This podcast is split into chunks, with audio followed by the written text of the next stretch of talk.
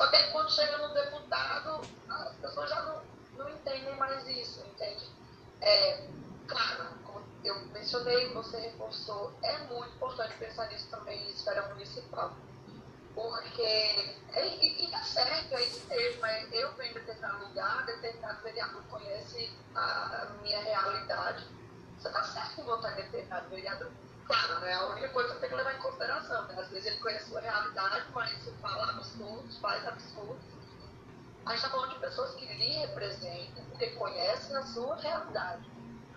É, e aí isso entra na cabeça das pessoas com muita facilidade no âmbito municipal, mas não entra muito no âmbito federal, estadual. Tem esse, esse, essa limitação eu, eu repito, eu não sei dizer o que acontece. Eu acho que é um pouco de, de ignorância, é, de não entender exatamente como é que funciona, assim, sabe, ali dentro do Senado. Porque na prefeitura todo mundo vê, e nem vê, sinceramente, outra coisa, não vê, sabe? Ah, tá ali para todo mundo acompanhar, mas eu, eu conheço pouquíssimas pessoas, talvez duas, que já me disseram que foram assistir, sabe? Ali na Câmara alguma reunião. Então. E quando a gente fala em política.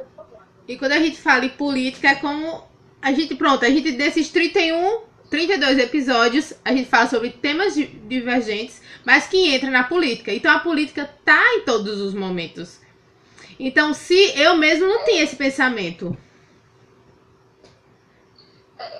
pauta, né, não só a, pauta dos direitos humanos como tudo, ela é uma pauta extremamente política, completamente, não tem como.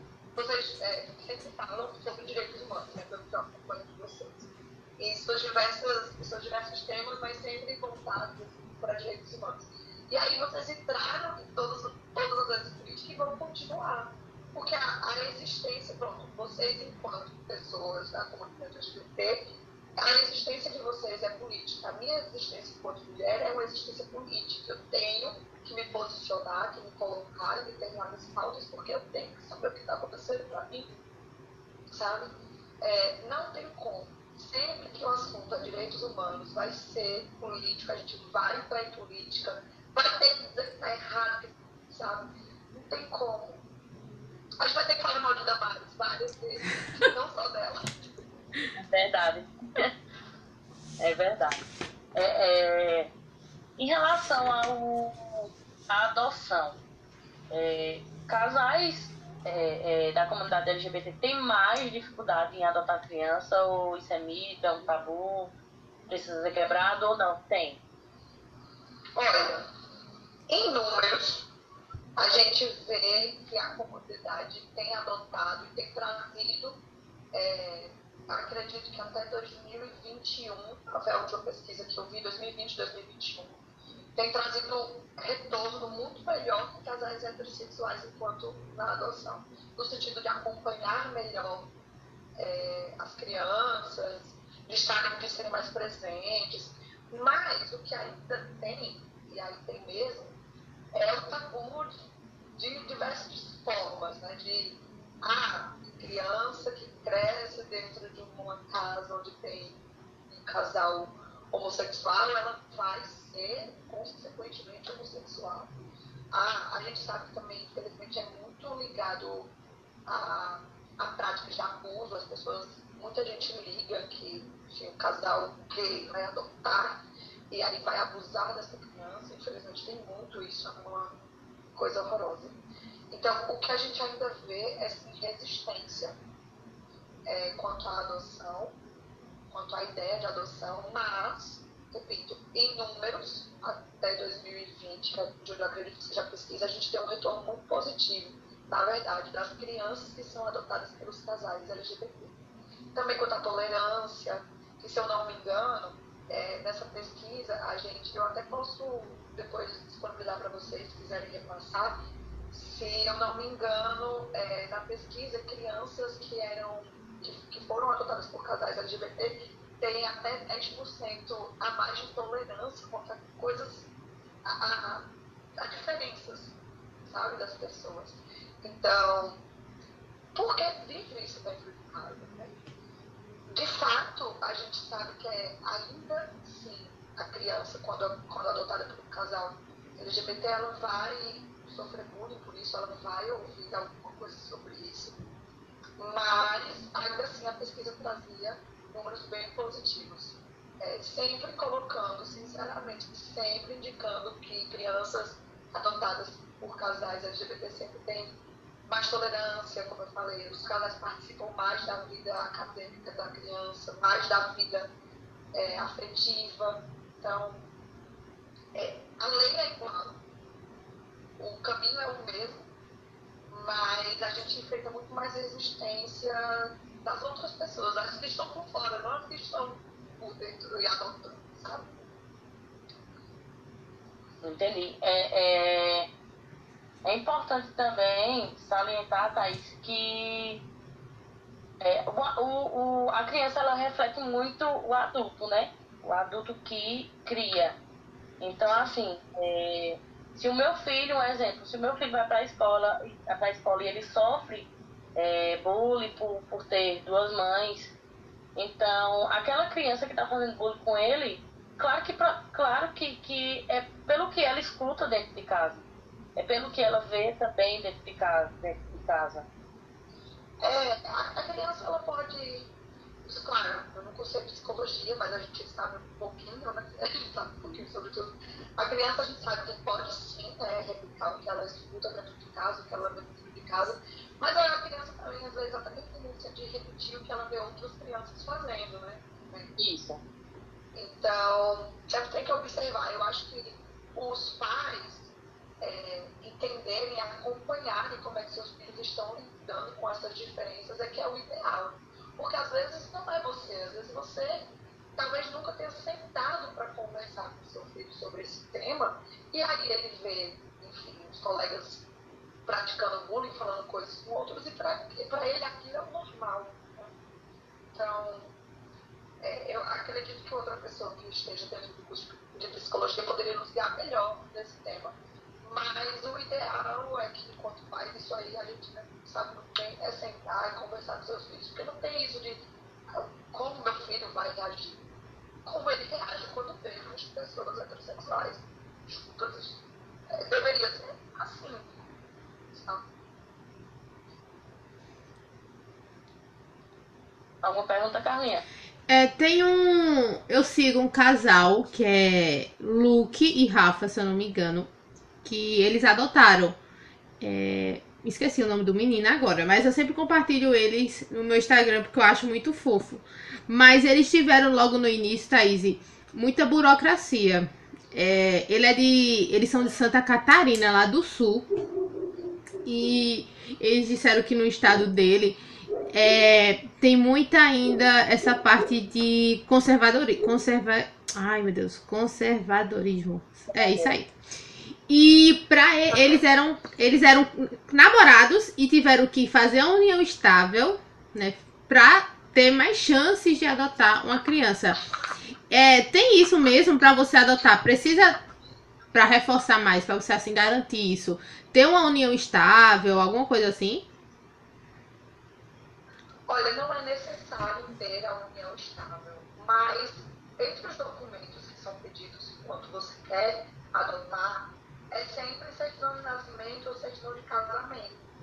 Então, acredito que como eles já viviam juntos, como eles não tinham o casamento, eles optaram pela união estável formalizar porque eles entregariam esse documento. Entende?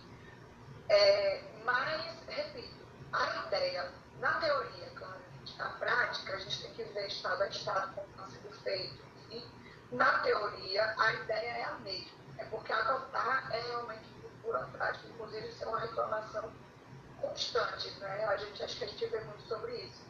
De várias famílias que querem adotar e aí crianças é, ficando cada vez mais velhas, depois já saindo ali do, da, da casa, né, que eles são acolhidos, e sem serem adotados, porque tem casais por anos nas filhas. A ideia é mais ou menos entrar com, com os documentos, depois procurar um advogado para que ele é, faça documentos necessários ali para a vara da infância, enfim, isso vai de cada cidade, cada estado, se tiver vara da infância. Depois, tem um estudo social ali em volta daquela família. Depois, vem, é, passa um tempo observando se a família tem um suporte emocional e econômico também para manter a criança, né? Depois, a fase de convivência. Então, é, sabe quanto tempo isso deve durar? Tem um curso também que é obrigatório. O curso é antes da fase de convivência.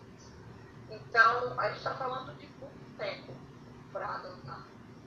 É, e aí, eu imagino, eu acredito sim que casais homoafetivos passem, mas é, que seja mais difícil, principalmente para convencer, infelizmente, as pessoas, dependendo ali de quem está acompanhando a família, para convencer de que é capaz de ter uma criança. Né? E, e, a gente fala isso baseado na homofobia, é, que a gente sabe que existe. Então, em si, adotar já é muito burocrático. É, é, e a gente, é, vendo as estatísticas, né? E às vezes eu sempre estou pesquisando em relação a, a é, é, cidades que mais têm assassinato de LGBT, é, lugares que mais tem em relação a estupro de, de, de crianças. Então, eu sempre estou vendo as estatísticas, né? Porque quando alguém. É sempre bom a gente pesquisar, porque quando a, a, alguém vem falar, a gente tem o que argumentar, não fica calado, sabendo que aquele argumento é, é, é errado ou é certo para a pessoa que está falando. Então, eu sempre procuro pesquisar em relação às estatísticas. E a gente vê que em relação à violência tanto a violência abusiva, que no caso é em relação ao estupro, quanto a violência é, é, de agressão, infelizmente vem mais é, por casais heterossexuais. É, vamos dizer que é, em 10 crianças que sofrem abuso na, na infância, é, um casal é homossexual, 9 são heterossexuais.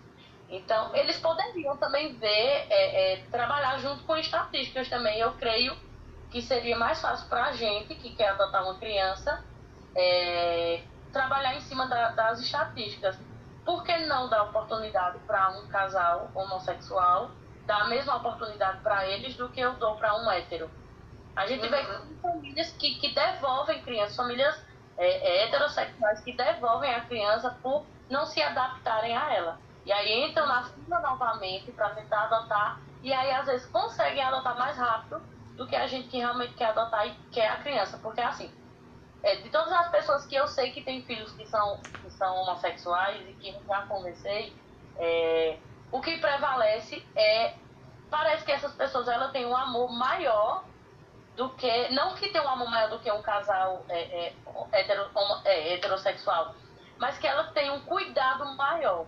Porque elas sabem que elas já sofreram na infância, na adolescente, na adolescência, quando se entenderam é, é, como pessoas LGBTs, como, como a comunidade LGBT.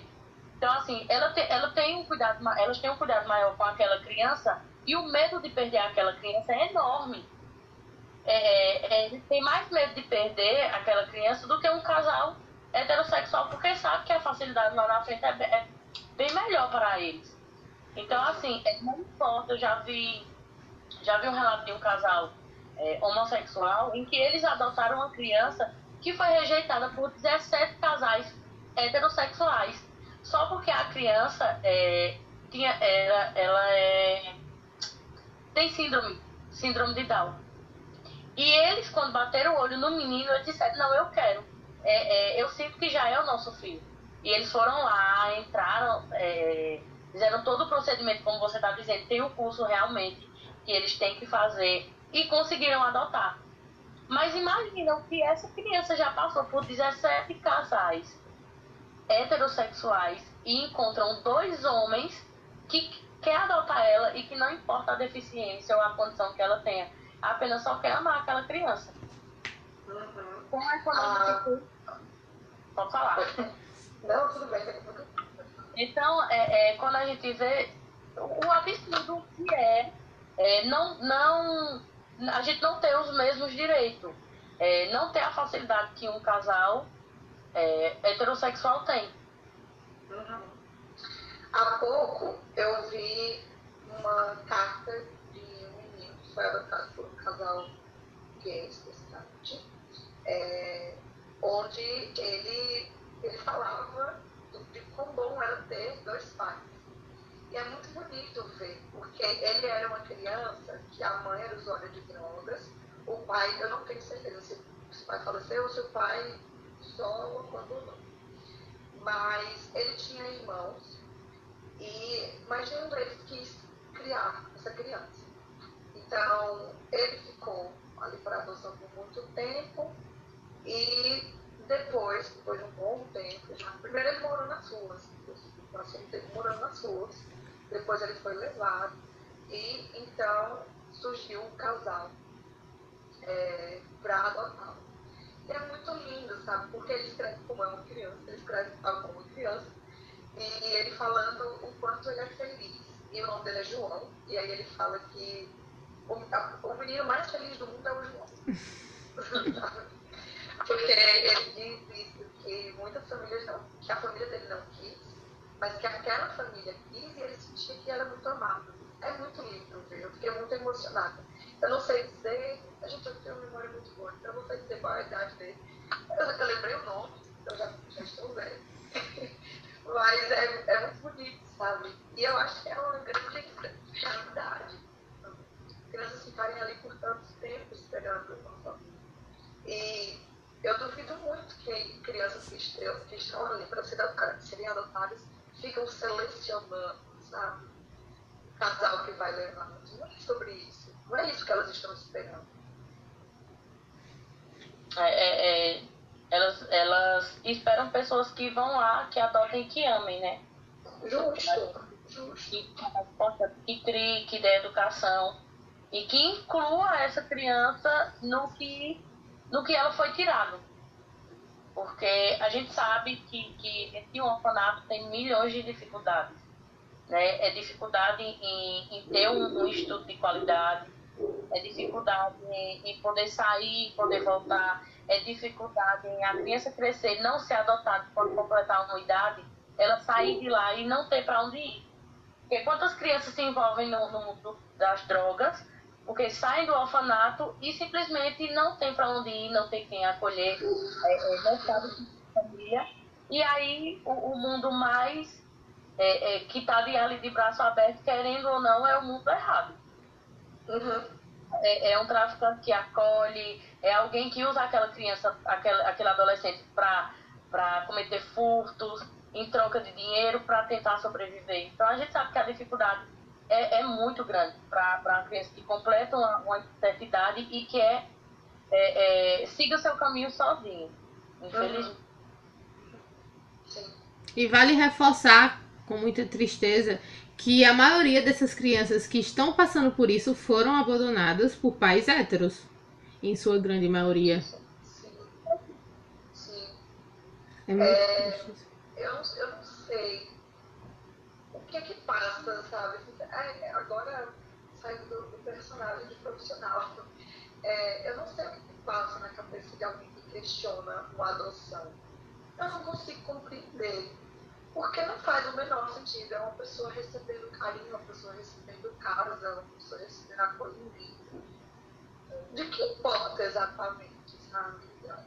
É, é, é puramente homofobia, não tem uma explicação. Ah, porque eu sou pró-vida. A gente não é isso, sabe?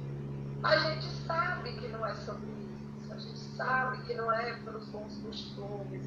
A gente sabe.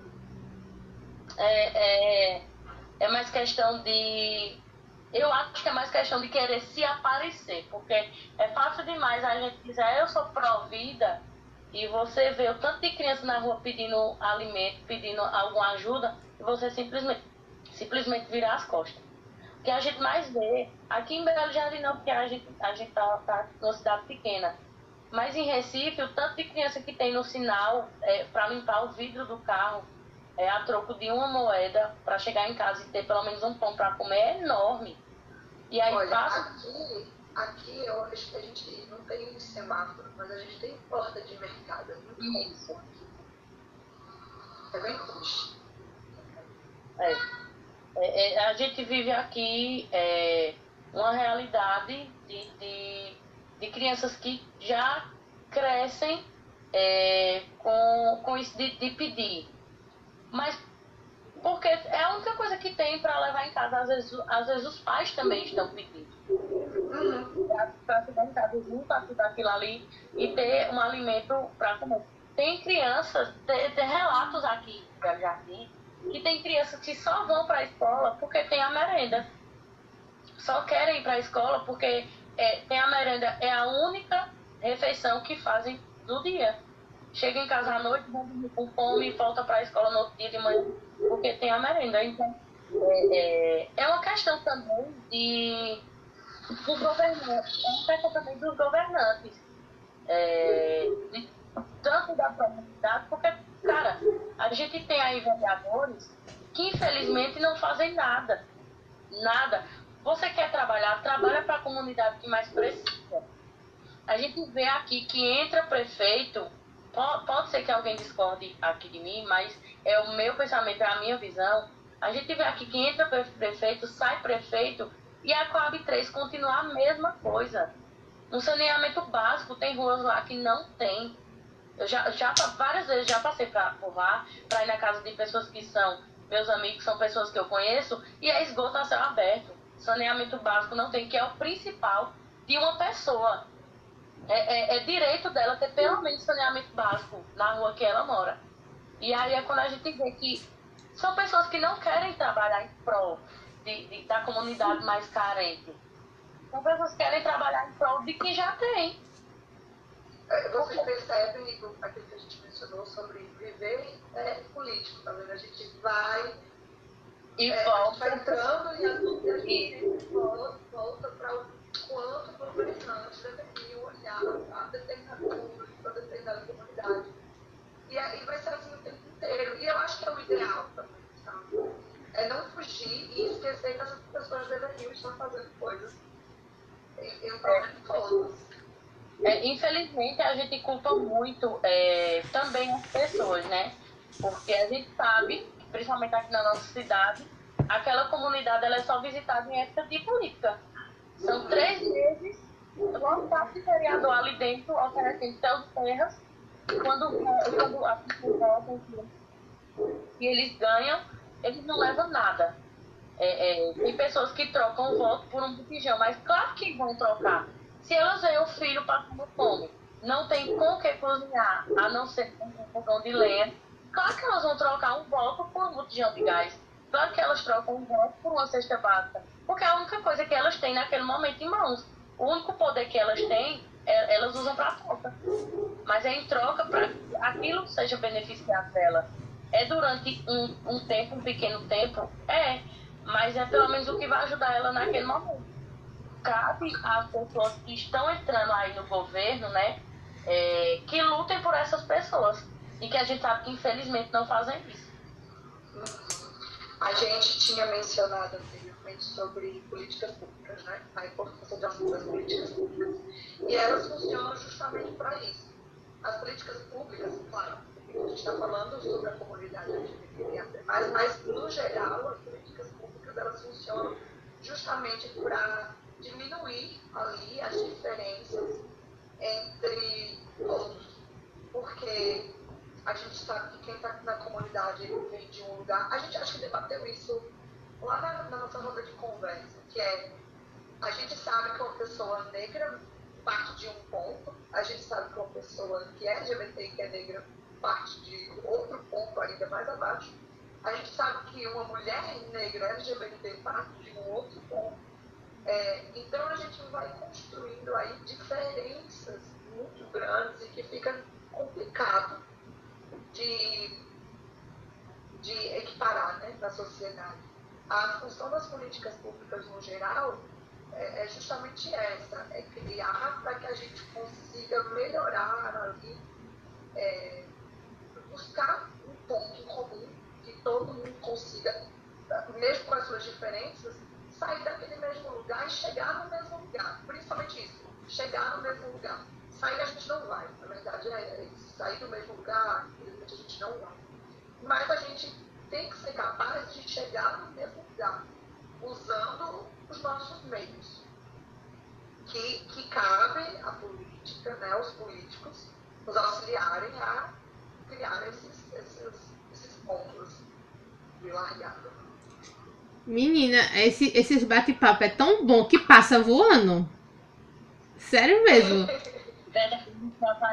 de uma deixar, eu falo, falo.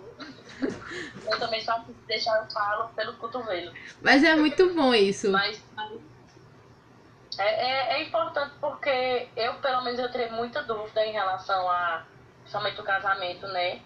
É, sobre nossos, nossos direitos. É, Carlinha aí que vai casar em breve, a gente espera. é, já sabe que já sabe o direito também, né? De se alguém negar, o que é que você tem que fazer. E para isso foi muito bom tua participação aqui no nosso podcast. A gente agradece muito, muito mesmo. É, como eu falei, nosso primeiro encontro. O primeiro encontro foi pessoalmente, né? Que foi top com a galera. Foi maravilhoso. Perfeito daqui Foi maravilhoso. Infelizmente agora foi online, porque a gente ainda está sem estudo, mas a gente vai voltar em breve. E por enquanto a gente vai continuar assim. Mas o importante é, como eu sempre falo, é não desistir. E a gente sempre passar é, conhecimento para a galera que, que nos assiste, né? E que vai nos assistir depois. É, então, mais uma vez, o Aperto Clemono que agradece muito por ter aceitado o nosso convite. E, e agora é seu momento. Pode falar o que quiser, pode fazer o que você quiser. Deixa eu fazer só uma pergunta. É rápido. É, você é presidente da. Da Comissão de Diversidade Sexual e Gênero. Tu poderia só explicar isso um pouquinho? Porque eu acho que muita gente não sabe que tem esse belo jardim e é bom que fique sabendo. Posso, posso sim. Pois, a OAB, é, enquanto órgão é, no país inteiro, ela se divide em comissões. Pois, municípios. Por exemplo, a gente tem a OAB Caruaru, o Jardim.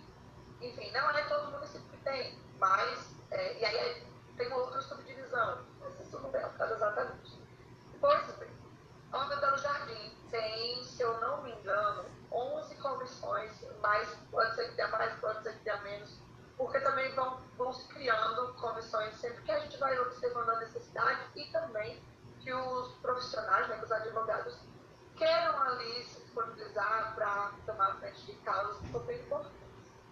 É, baseado nisso, eu fui convidada, a doutora Bruna, que é a nossa presidente aqui em Belo Jardim, para presidir a, a Comissão de Diversidade Sexual e Gênero, justamente porque Bruna, enquanto presidente, apoia muito é, os direitos humanos como um todo e a comunidade LGBT, e aqui nunca teve uma comissão de diversidade sexual. E veja que absurdo, né? Porque a gente tem aqui, como a gente já mencionou, coisas assim, que não deveriam estar acontecendo na cidade, acontecendo. A gente tem um grande número de pessoas LGBTs na cidade, e mesmo assim a gente nunca teve nada específico para a comunidade quanto aos direitos. Claro, tem um coletivo, tem vocês que fazem um trabalho para a comunidade muito legal. Né? É, provavelmente tem alguns outros grupos, eu acho que tem mais um outro coletivo, é, que eu não tenho certeza, mas eu acho que é um coletivo só de mulheres. É, mas, quanto ao jurídico, a gente nunca teve isso na cidade. Então, conversando com Bruna, ela descobriu esse meu interesse por, por direitos humanos e me convidou a presidir a comunidade, ou a comissão, perdão, a comissão de diversidade sexual. Eu convidei é, Dr. Gilson e Dr. Cadu, inicialmente, para que eles me acompanhassem enquanto vice e enquanto secretário. Agora a gente vai mudar um pouquinho, porque enquanto, enquanto presidente, eu, não, eu tenho que ser advogada, e eu vou precisar não ser advogada por enquanto. então a gente está fazendo uma nova formação aqui da comissão. Vocês vão adorar, você já conhece o Dr. Gibson, que vai ser o presidente. A gente tem o Dr. Maurílio, que vai ser o vice-presidente futuramente. E a gente está buscando aí o terceiro integrante, eu vou ficar só enquanto membro, mas acompanhando ativamente a comissão. A comissão tem a função em regra informativa, então ela funciona realmente para informar a sociedade e os advogados quanto a direitos, atualizações, enfim, da comunidade LGBTQIA+, mas também tem a função de acompanhar é, qualquer, qualquer questão no direito pra, com a comunidade. Então, por exemplo, essas situações em que houve é, a negativa contra o casamento, pode procurar a, a comissão, que lá tem advogados que vão saber o que fazer. Ah, eu sou, ah, isso é muito interessante, ah, eu sou uma pessoa trans, eu quero mudar de nome, eu não sei encontrar um advogado que possa me auxiliar. Pode procurar na comissão, porque os advogados lá sabem é, guiar pelo acompanhar, porque enquanto comissão, enquanto profissionais da comissão, é nosso dever sempre estar ali assistindo e resguardando o direito da comunidade LGBTQIA+, aqui na nossa cidade. É, se você conhece, sabe de alguma situação que aconteceu que não é na cidade, pode informar também, porque a gente consegue ver os contatos, ver se essa cidade tem comissão. Caruaru, por exemplo, tem comissão. Então, às vezes, sei lá, você tem um, um colega, uma pessoa que não sabe lá o que fazer, a gente também talvez possa auxiliar, pode guiar para onde procurar. Então, basicamente, é esse nosso trabalho enquanto. Eu sou suspeita para falar, mas eu acho incrível, porque a gente é uma cidade pequena, a gente é uma cidade do interior, e ter essa comissão da UAB Belo Jardim é uma quebra de tabu gigantesca. Traz aí com os meninos que são da comunidade, inclusive, traz aí a visibilidade para o advogado né, que pertence à comunidade, os meninos estão fazendo um trabalho todo dia, levantando bandeira, militância. É, então, é, é do espaço, né? O nosso papel é realmente dar espaço é, para a comunidade. Principalmente para mim, né, que estou ali só assistindo, eu só, eu só tenho a intenção assim, de chutar a bola e pão. Basicamente é isso. Isso é muito importante, Jéssica, essa pergunta, porque às vezes a gente não sabe que tem esse apoio da OAB de Belo Jardim, que tem essa comissão que pode é, ajudar, orientar nós da comunidade LGBT, que muitas vezes não sabemos dos nossos direitos e quando acontece alguma coisa, a gente procurar vocês. Então, eu agradeço vocês por ter criado essa comissão, por dar esse apoio para nós, que continue cada vez mais. E como eu te disse no áudio lá no Zap, muito obrigado por ter aceitado o nosso convite. Eu amei e vamos aguardar aí umas, umas outras rodas dessa de conversa, outras lives. É, vão ver outros projetos. A gente já estava trabalhando em projetos. Os meninos vão continuar trabalhando em projetos. É, eu agradeço demais, novamente, pelo. Eu já amei ter o projeto, então acompanhar e participar. Eu estou me sentindo. Eu conto com vocês em outros eventos da comissão, não só da comissão, mas se possível também é, na participação mesmo na OAB, se for para a sociedade como um todo. Também quero vê-las, também quero, quero que vocês falem, levem reclamações quando necessário, porque essa é a função mesmo é, de todos nós, enquanto juristas, é, é, é reforçar o direito, auxiliar ali, onde a, onde a sociedade, no geral, não sabe como sozinho.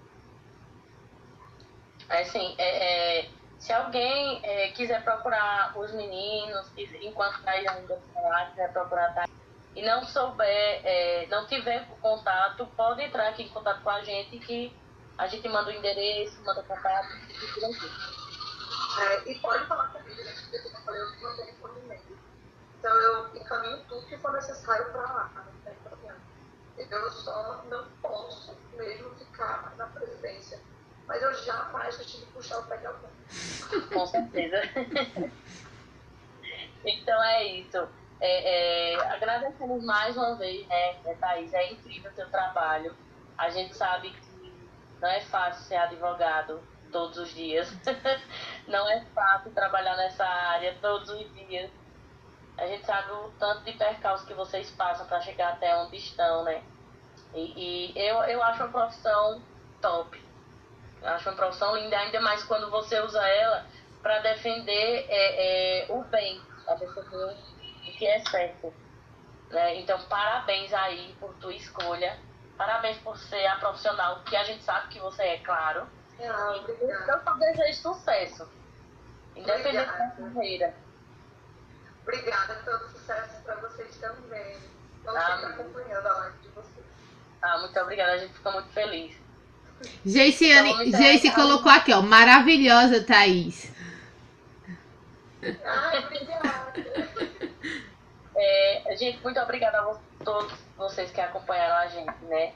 É, compartilhem a nossa live, é muito importante vocês compartilhar para os amigos, para a gente conseguir número de seguidores a mais, para a gente conseguir mandar a nossa mensagem de toda semana para uma galera aí.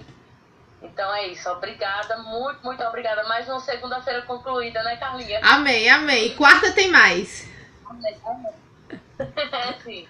Então, quarta-feira acompanha a gente, que nós vamos estar falando sobre a saúde masculina. Vai ser um papo bem legal. Eu vou voltar com tudo pra cima também, porque eu amo esse assunto.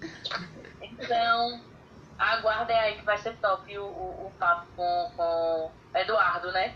Isso mesmo. Pronto. Vamos embora. Tchau, Thaís. Tchau. Fica com Deus. É, Carlinha, Tchau. boa noite pra, pra galera aí que tá assistindo a gente. E até mais. Boa noite. Boa Cheiro. noite.